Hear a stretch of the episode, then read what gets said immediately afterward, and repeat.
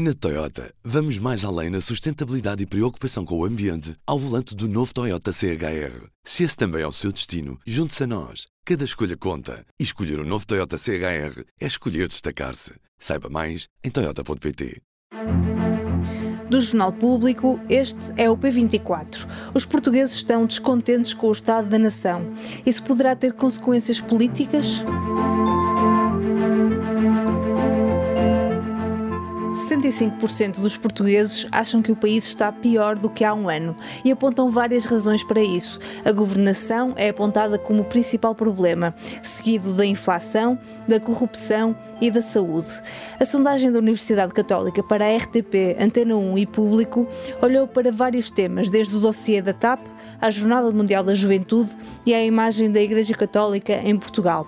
As conclusões serão divulgadas nos próximos dias, mas para já olhamos para as respostas sobre o estado do país e as condições de vida em Portugal. O inquérito dá uma imagem de um país descontente. Na semana em que o Parlamento debate o Estado da Nação, que será seguido de um Conselho de Estado convocado pelo Presidente da República, podemos esperar consequências políticas? Neste episódio vou falar com Helena Pereira, editora executiva do Público. Bem-vindos ao P24. Eu sou Inês Rocha. Helena, na semana em que se discute o Estado da Nação no Parlamento, já temos resultados da sondagem da Católica para a RTP e o público. Olhando para as primeiras conclusões, o que é que revela este inquérito? Uh, em termos gerais, este inquérito revela que as pessoas estão mais preocupadas e mais pessimistas neste último mês, comparando uh, com aquilo que eram as respostas anteriores.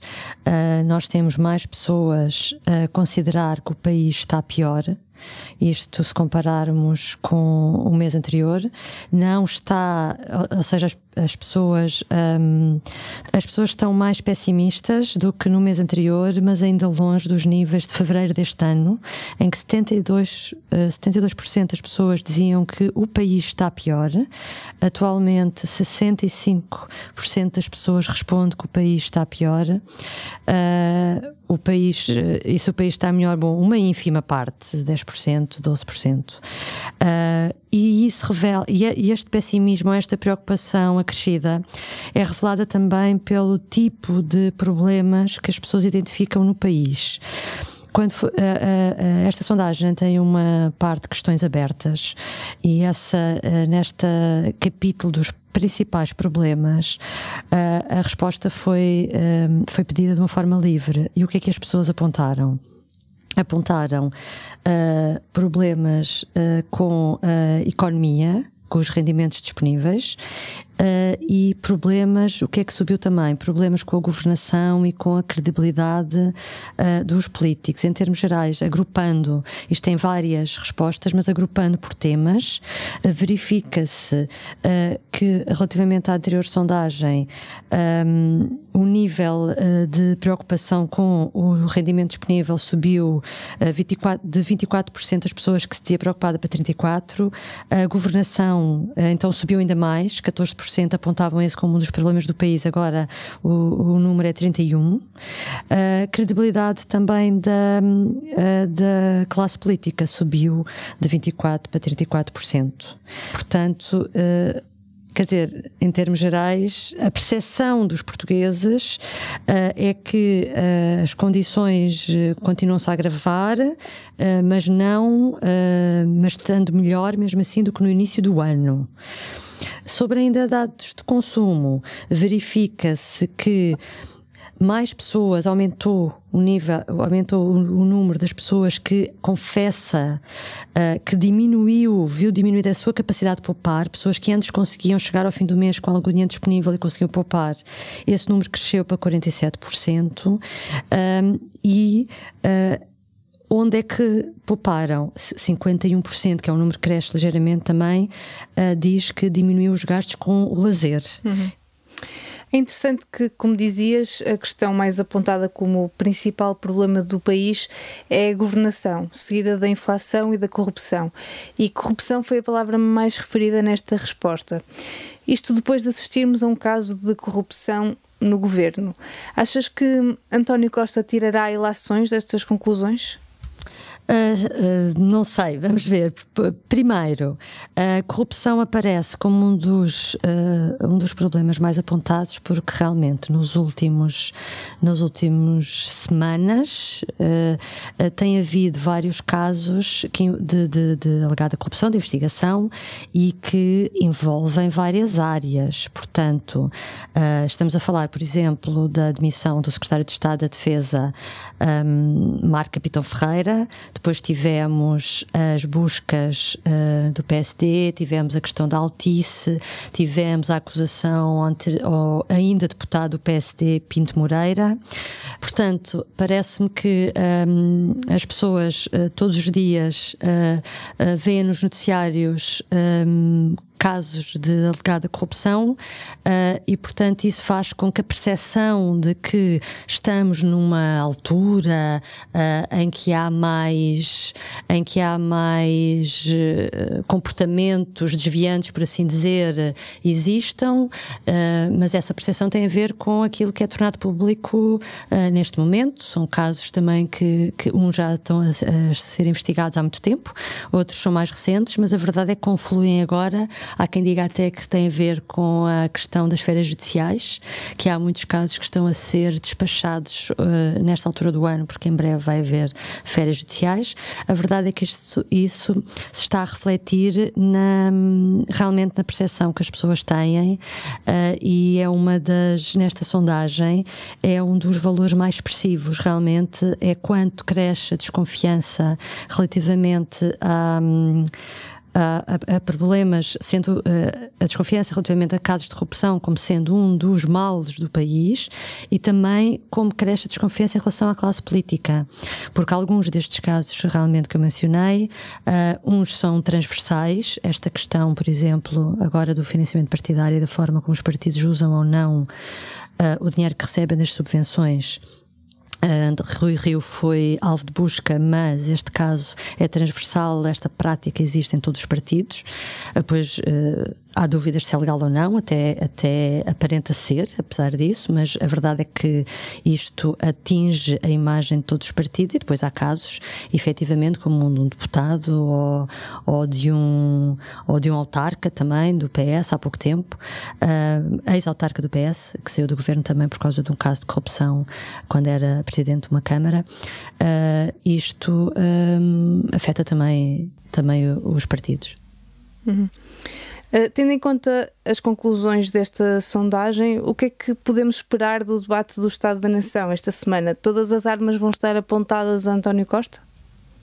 Sim, e António Costa, como tem vindo a referir, uh, diz que uh, sabe aquilo uh, com que os portugueses estão preocupados e que é os rendimentos, o preço uh, dos produtos, a inflação, e que está concentrado, usando palavras do próprio Primeiro-Ministro, que está concentrado uh, nesses problemas e em dar solução a esses problemas.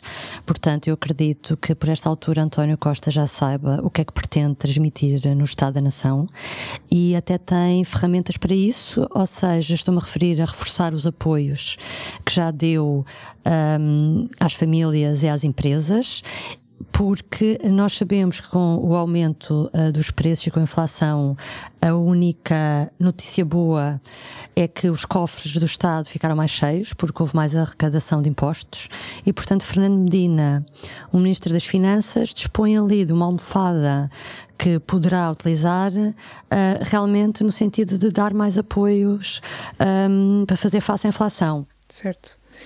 E do lado do Presidente da República, Marcelo Rebelo de Sousa marcou um Conselho de Estado para o dia seguinte ao, ao debate.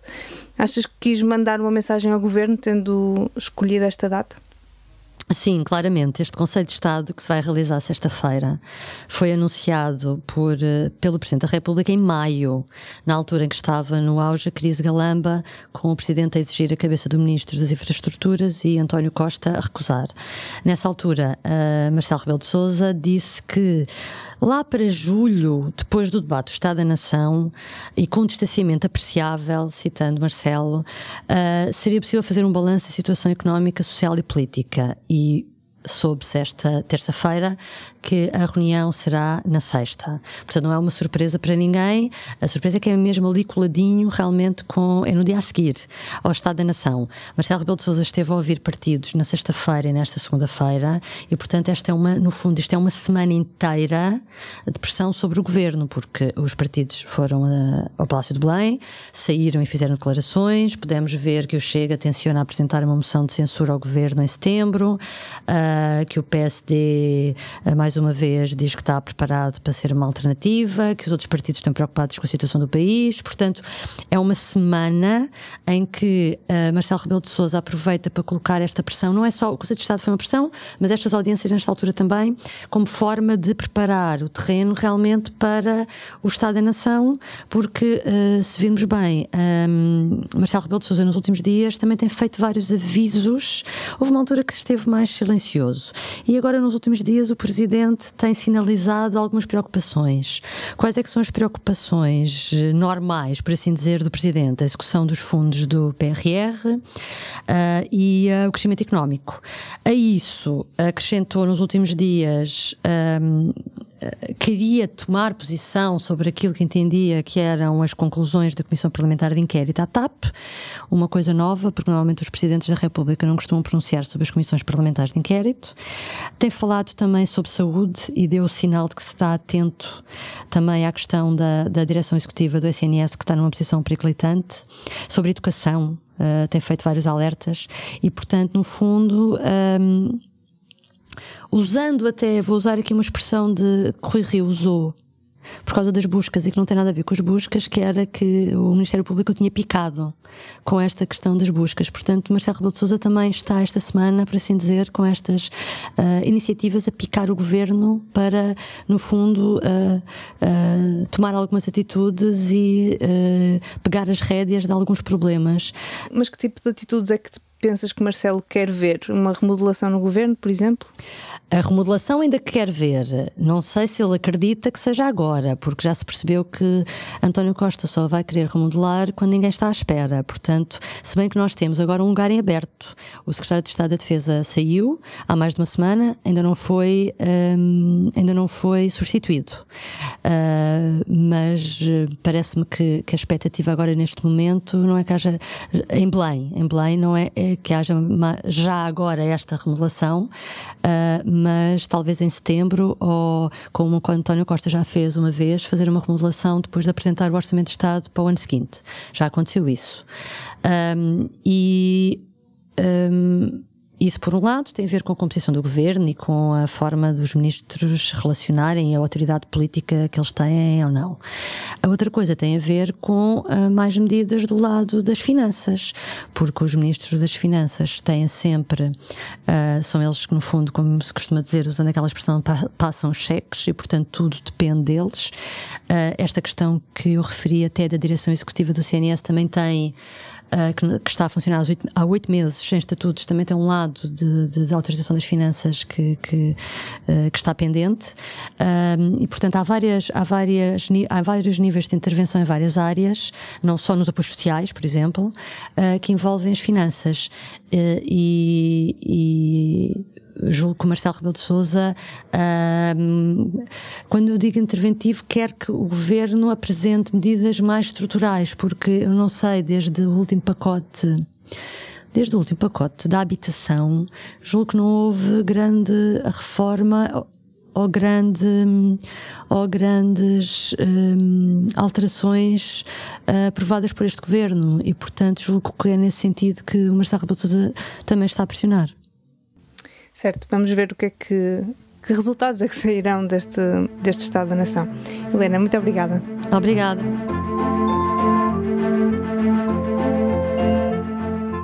Esta quarta-feira, no público, o pedido das escolas. É preciso reforço de professores para garantir condições mínimas no próximo ano letivo.